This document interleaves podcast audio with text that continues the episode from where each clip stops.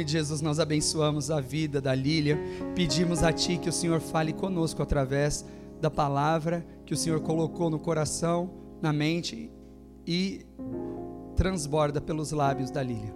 Te peço que o Senhor use tua serva e fale conosco em nome de Jesus Cristo. Amém e amém.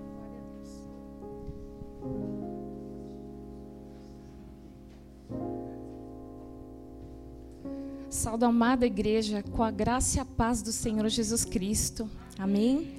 É uma alegria enorme estar aqui com vocês. Eu gostaria só de perguntar se quem está lá atrás me ouve, porque eu falo super baixo. Obrigada pelo feedback. E a alegria ela é grande hoje porque nós estamos reunidos em nome do Rei. Amém? Em nome do Senhor Jesus. Eu quero convidar os irmãos amados que são a igreja de Jesus Cristo aqui na terra, que não, não faz parte desta ou daquela comunidade, mas está em toda a terra louvando e glorificando a Ele. Eu quero convidá-los a se colocarem de pé diante do Rei Jesus e abrir a sua Bíblia comigo no livro de Gênesis, capítulo 37.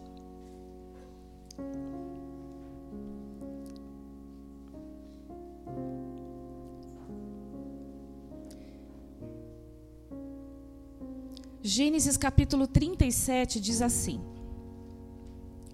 E Jacó habitou na terra das peregrinações de seu pai, na terra de Canaã. Estas são as gerações de Jacó. Sendo José de 17 anos, apacentava as ovelhas com seus irmãos. Sendo ainda jovem, andava com os filhos de Bila e com os filhos de Zilpa, mulheres de seu pai. E José trazia más notícias deles a seu pai. Amém? Feche os seus olhos, vamos orar. Senhor, esta é a tua palavra e a tua palavra ela é a verdade. Fala, Senhor, conosco, nós que somos o teu povo, nós que em toda a terra clamamos pela presença do seu Espírito Santo. Que o seu Espírito Santo venha falar aos nossos corações, ó Deus, que, que todo o impedimento seja tirado, Pai. Nós, em nome de Jesus, queremos repreender toda oposição.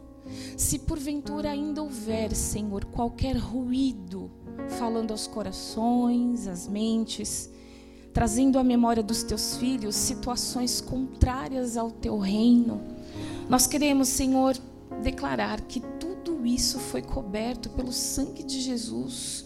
Que todos nós estamos perdoados e é por isso que nós estamos confiantes. Porque este alimento espiritual, Senhor, vem das tuas mãos. Quanto a mim, Senhor, não encontre em mim impedimento para agir, ó Deus. Eu mesma me coloco nas tuas mãos e coloco também cada um nas tuas mãos, desde o pequeno raminho até o velho, Senhor. Abre os olhos espirituais, abre os ouvidos espirituais e fala, Senhor.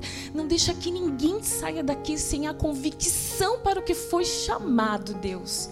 E que eles tenham as respostas que eles buscam, Pai, porque Tu és um Deus amoroso, até mesmo um único fio de cabelo da nossa cabeça Tu darás conta, porque nós pertencemos a Ti, Senhor. Recebe os nossos aplausos, nós te adoramos, Rei da Glória.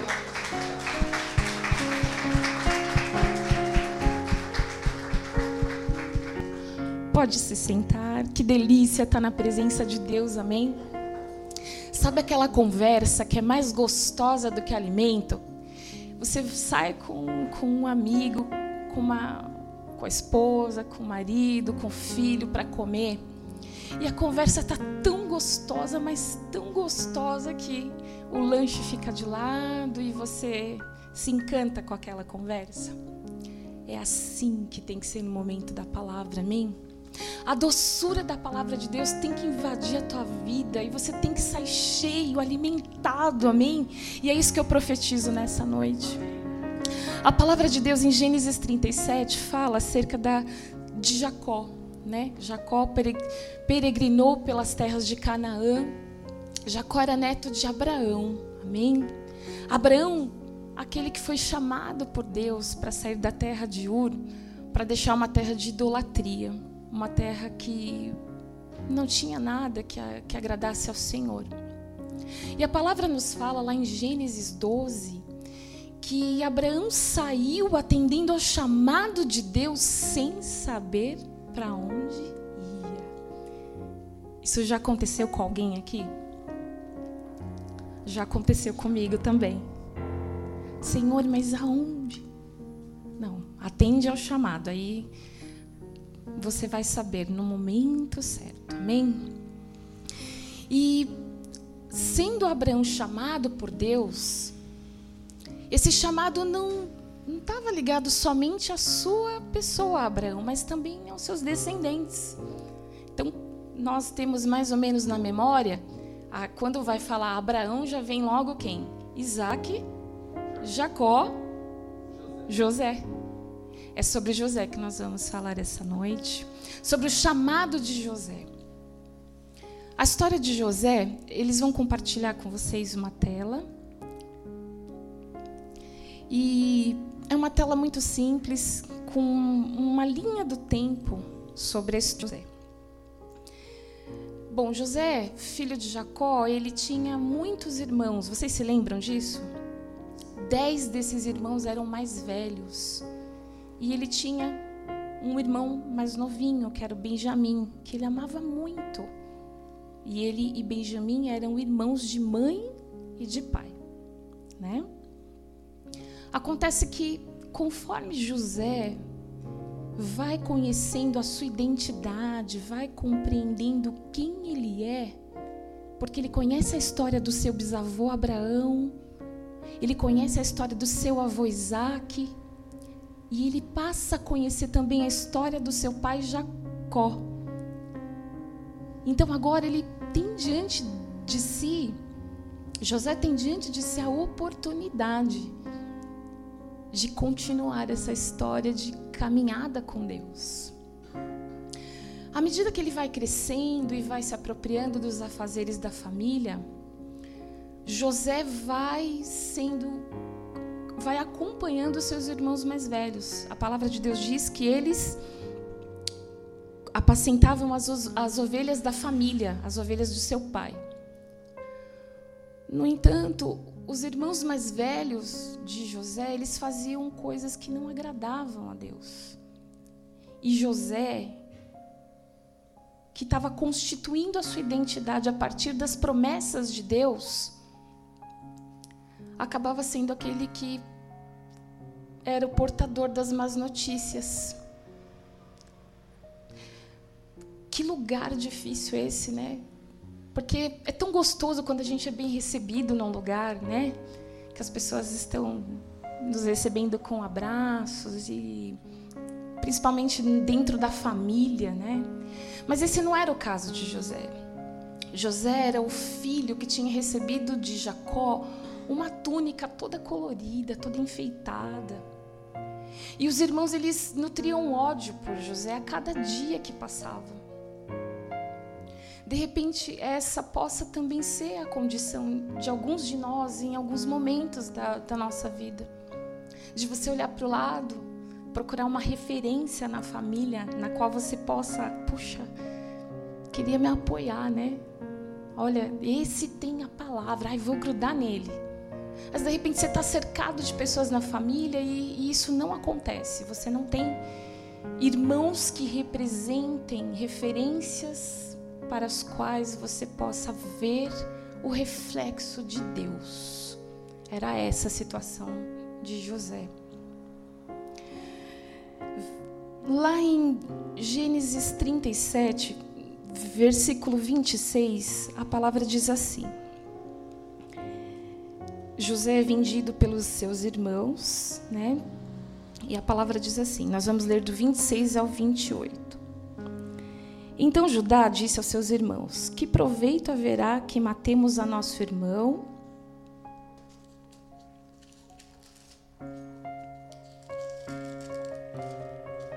E, escondamos o seu sangue? Vinde e vendamo-nos aos ismaelitas, e não seja nossa mão sobre ele, porque ele é o nosso irmão, nossa carne. E seus irmãos obedeceram. Passando, pois, os mercadores midianitas, tiraram e alçaram a José na cova e venderam José por vinte moedas de prata aos ismaelitas, os quais levaram José ao Egito. Olha que tristeza, né? Quantos aqui conhecem a história de José? Praticamente todos, né? A palavra de, de a história de José é muito pregada, né? Ela é muito ministrada. E geralmente as ministrações que falam da história de José focam muito os sonhos, né? Fala de como ele era sonhador, de como ele decifrava os sonhos. Mas o que eu quero chamar a atenção de vocês aqui é que José, José ele não pertencia ao Egito, né?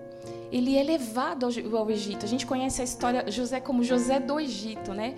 Mas você tem uma coisa que José não era, é pertencente ao Egito.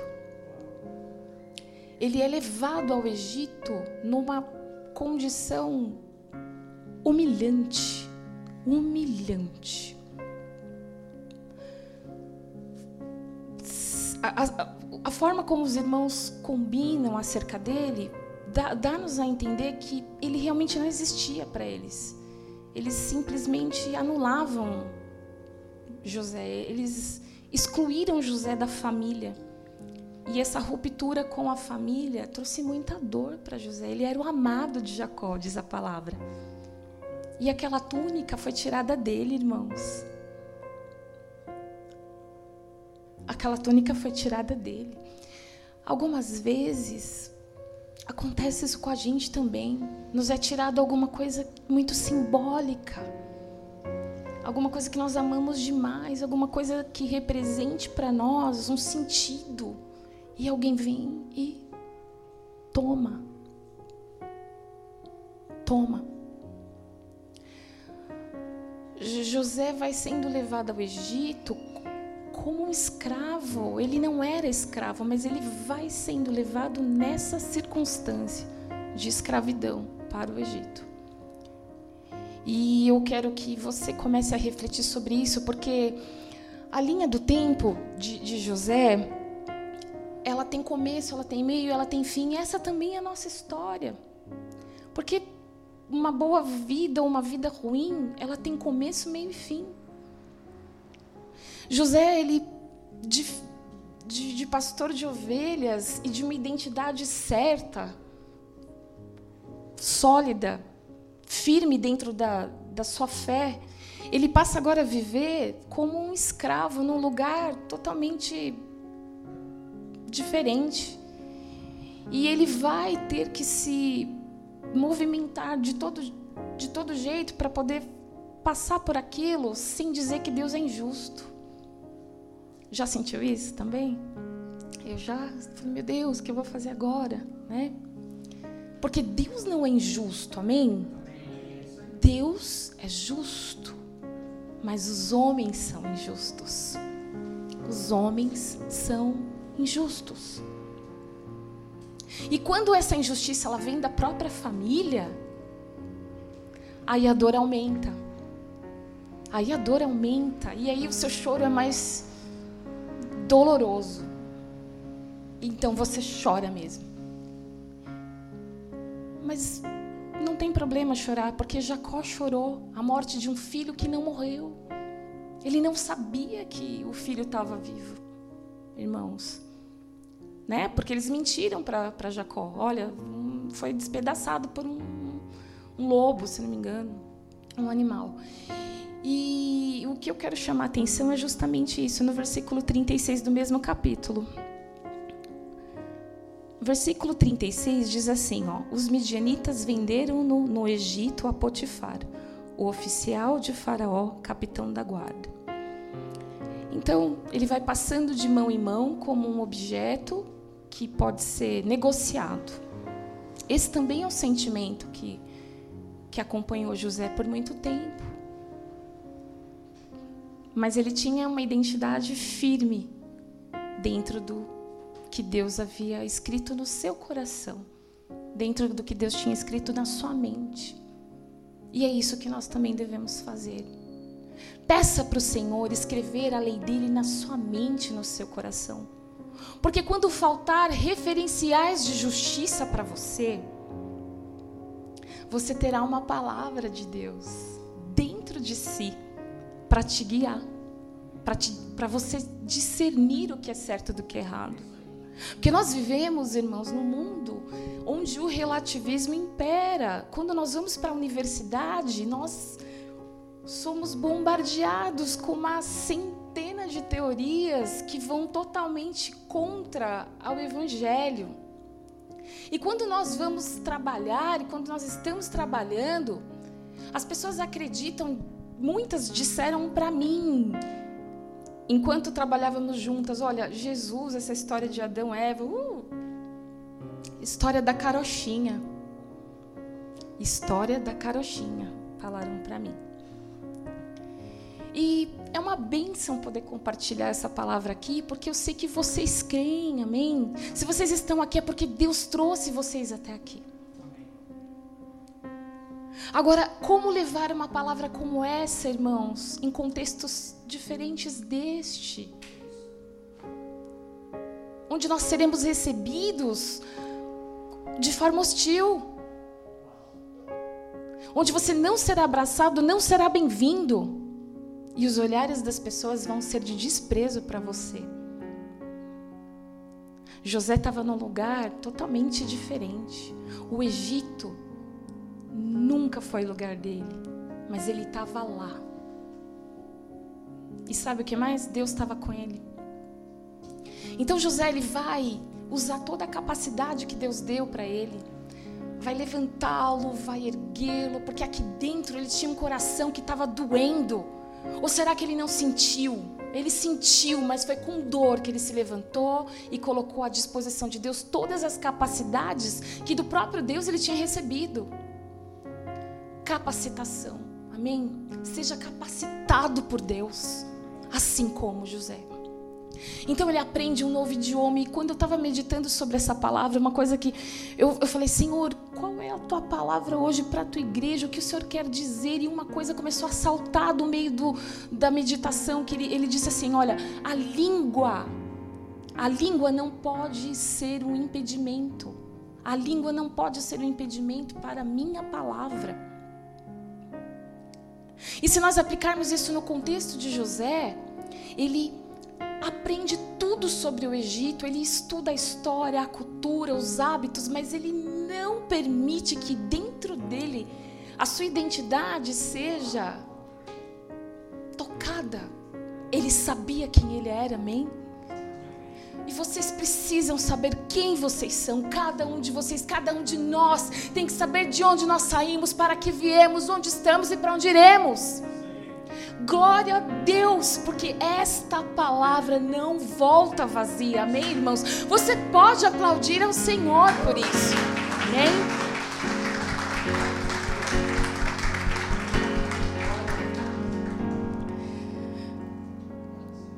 Gênesis 39, 20, Gênesis 39, versículo 1 ao 6. A palavra diz assim: e José foi levado ao Egito, e Potifar, oficial do Faraó, capitão da guarda, homem egípcio, comprou-o da mão dos ismaelitas que o tinham levado lá.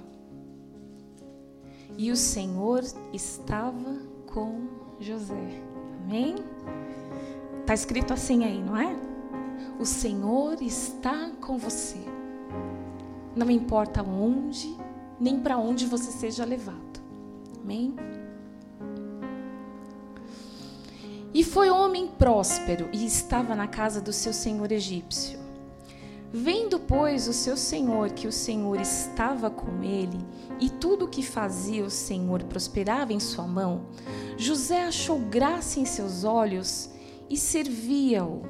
E ele o pôs sobre a sua casa e entregou na sua mão tudo o que tinha. Absolutamente tudo. Ele entrega tudo na mão de um estrangeiro hebreu. E aconteceu que, desde que o pusera sobre a sua casa e sobre tudo o que tinha, o Senhor abençoou a casa do egípcio por amor de José. E a bênção do Senhor foi sobre tudo o que tinha na casa e no campo. Não havia restrições. Amém? E deixou tudo o que tinha na mão de José, de maneira que nada sabia do que com ele estava, a não ser do pão que comia. E José era formoso de porte e de semblante. E aconteceu, depois destas coisas, que a mulher do seu senhor pôs os seus olhos em Potifar, em José, e disse-lhe: Deita-te comigo. Vamos parar aqui no versículo 7. Bom, é, nós temos agora um momento muito complicado aqui, porque José ele sai de uma posição de escravo para administrador da casa de Potifar e tem sob a sua responsabilidade muita gente. Mas agora, uma pessoa que tem hierarquia, né, que hierarquicamente está sobre ele, o assedia. Essa também é uma situação para a qual eu quero chamar a atenção de vocês. Porque não é a primeira, a palavra de Deus, ela não nos esconde nada, amém, irmãos? Ela é transparente. Ela tá, tá, tá declarando aqui que existe um assédio da parte da mulher de Potifar, um assédio declarado, explícito, né? Ela era uma referência no Egito e ela era uma mulher que tinha acesso a tudo o que ela queria. Tudo o que o Egito possuía de riqueza, e eram muitas, chegava primeiro para ela. Mas ela não estava satisfeita. Ela queria absolutamente tudo. E, e ela achava que José estava dentro desse pacote do tudo que ela queria. Uma coisa que precisa ficar clara para o mundo é a quem você pertence. Você não pode passar desapercebido. Onde você estiver, as pessoas precisam saber a quem você serve, diante de quem o seu joelho se dobra, para quem as suas orações são elevadas. É para o alto céus que você dirige as tuas orações. Amém? E de lá vem o seu socorro. A palavra de Deus diz no versículo 8 que José, ele recusou, é isso que está escrito aí? Versículo 8: Porém, ele recusou e disse à mulher do seu senhor: Eis que o meu senhor não sabe do que há em casa comigo, e entregou em minha mão tudo o que tem. Ninguém há maior do que eu nesta casa e nenhuma coisa me vedou senão a ti. Porquanto tu és a sua mulher, como, pois, eu faria tamanha maldade e pecaria contra Deus?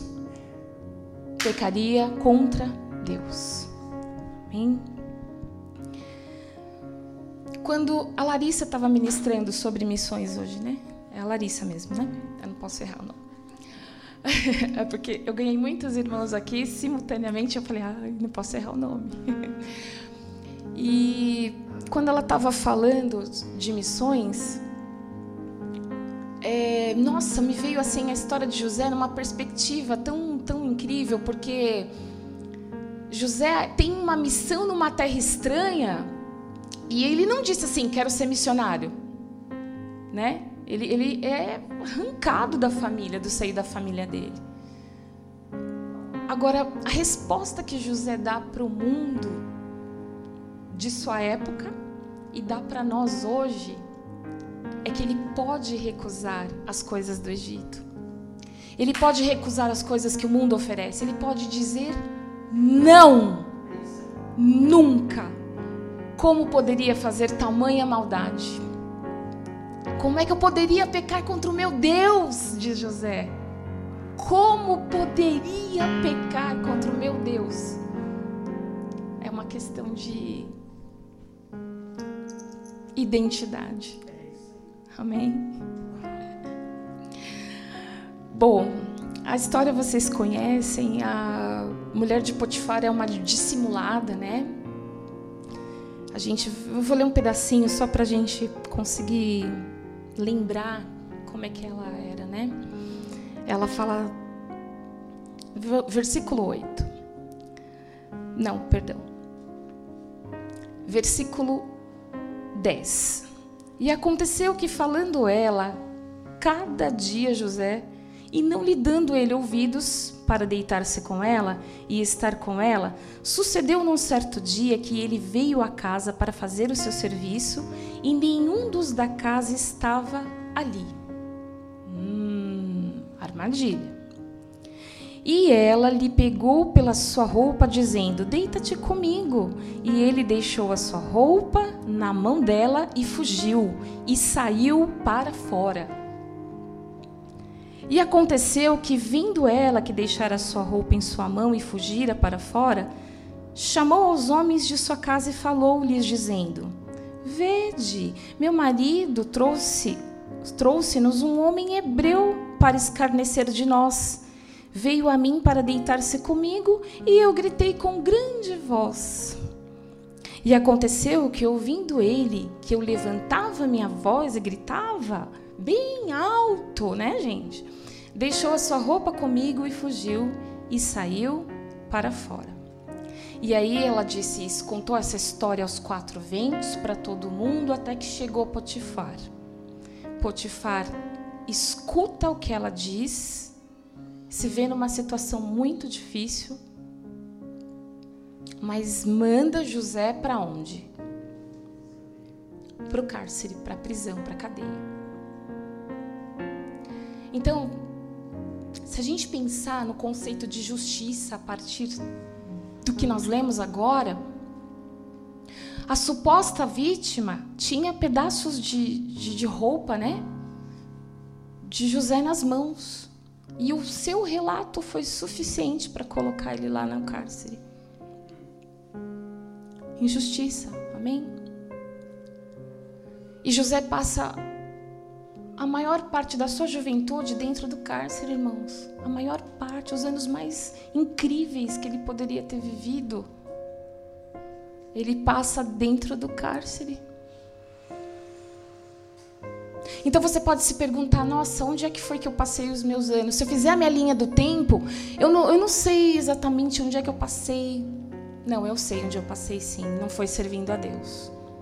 Ou então você pode dizer: não, Deus me chamou muito pequeno, desde o ventre da minha mãe, eu estava na igreja, eu estava servindo a Deus. Mas, independente de uma coisa ou de outra, o que a palavra está nos mostrando hoje, aqui e agora, é que a justiça nem sempre, a justiça que nós reconhecemos como justiça nem sempre acontece. Então você pode muito bem ser marcado por situações semelhantes à de José,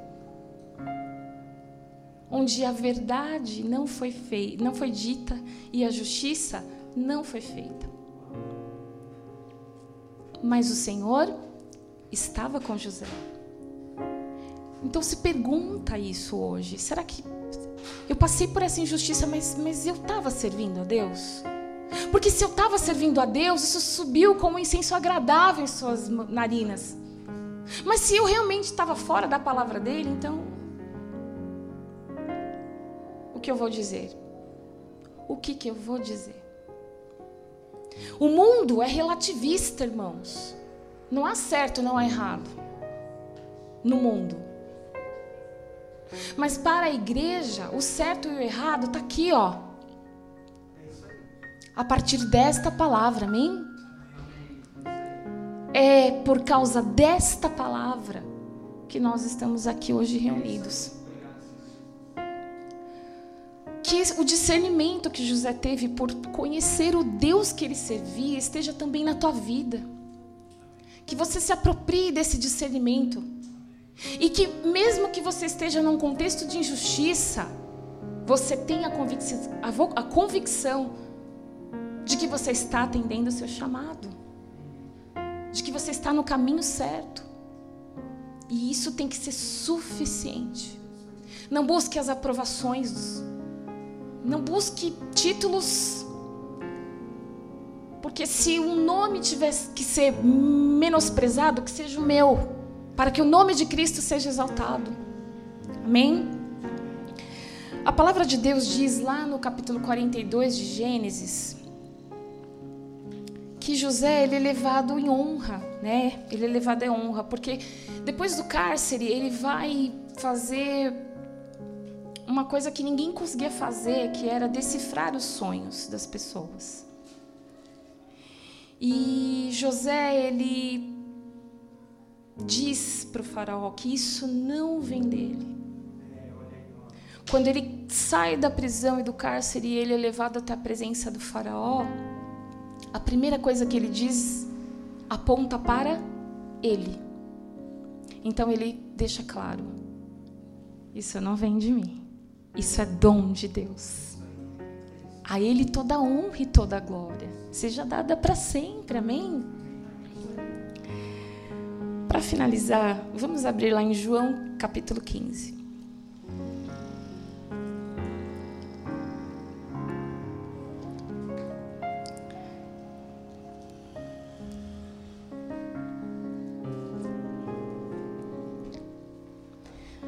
João 15, versículo 1 ao 4.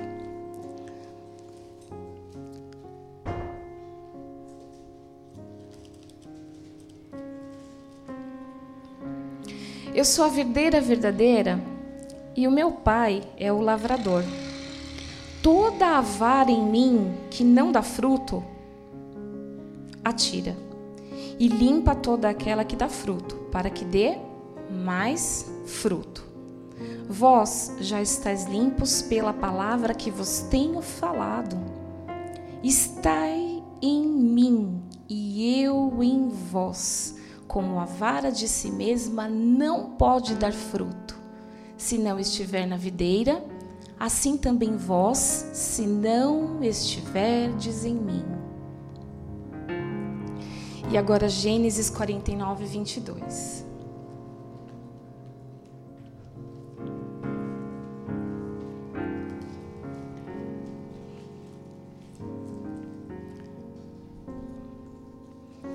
Quando Jacó estava para morrer, ele, que eles já tinham se reencontrado com José, ele já tinha decifrado os sonhos do faraó, já tinha tido toda aquela ascensão de José, ele estava governando absolutamente todo o Egito.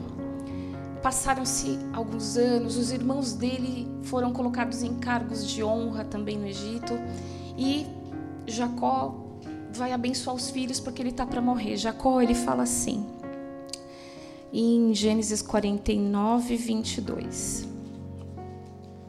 Ele fala assim: José é um. O que está escrito aí? Ramo frutífero. Ramo frutífero junto à fonte. Seus ramos correm sobre o muro, vão para além, para além, muito além das terras de Canaã, que era onde Jacó habitava com o seu com toda a sua família. Amém. Que essa palavra ela possa estar dentro do seu coração, da sua mente. Eu convido vocês a fecharem os seus olhos por um minuto, um minuto, e fazer uma breve oração de agradecimento a Deus. Senhor, nós estamos aqui agradecidos porque esta palavra ela fala conosco, Deus, ela nos chama também de ramos frutíferos, meu Pai. Nós queremos ser pessoas que deem frutos e frutos e frutos e frutos. Mas isso não depende de nós. Nós dependemos integralmente de Ti, Senhor. Toca a minha vida, Senhor, verdadeiramente, porque Tu és a videira verdadeira. Ministra-me, ó Deus, onde eu estiver, Senhor, em todos os lugares pelos quais eu estiver. Fala ao meu coração, ó Deus. E se no meu caminho tiver, Senhor, que passar, eu tiver que passar por alguma injustiça, que eu possa te glorificar e te exaltar, ó Deus, e confiar em Ti em todo o tempo. Em todo o tempo, até o fim dos meus dias. É a Ti, Senhor, que eu quero louvar todos os dias da minha vida para sempre e sempre eternamente. Amém. Amém. Pode aplaudir ao Senhor.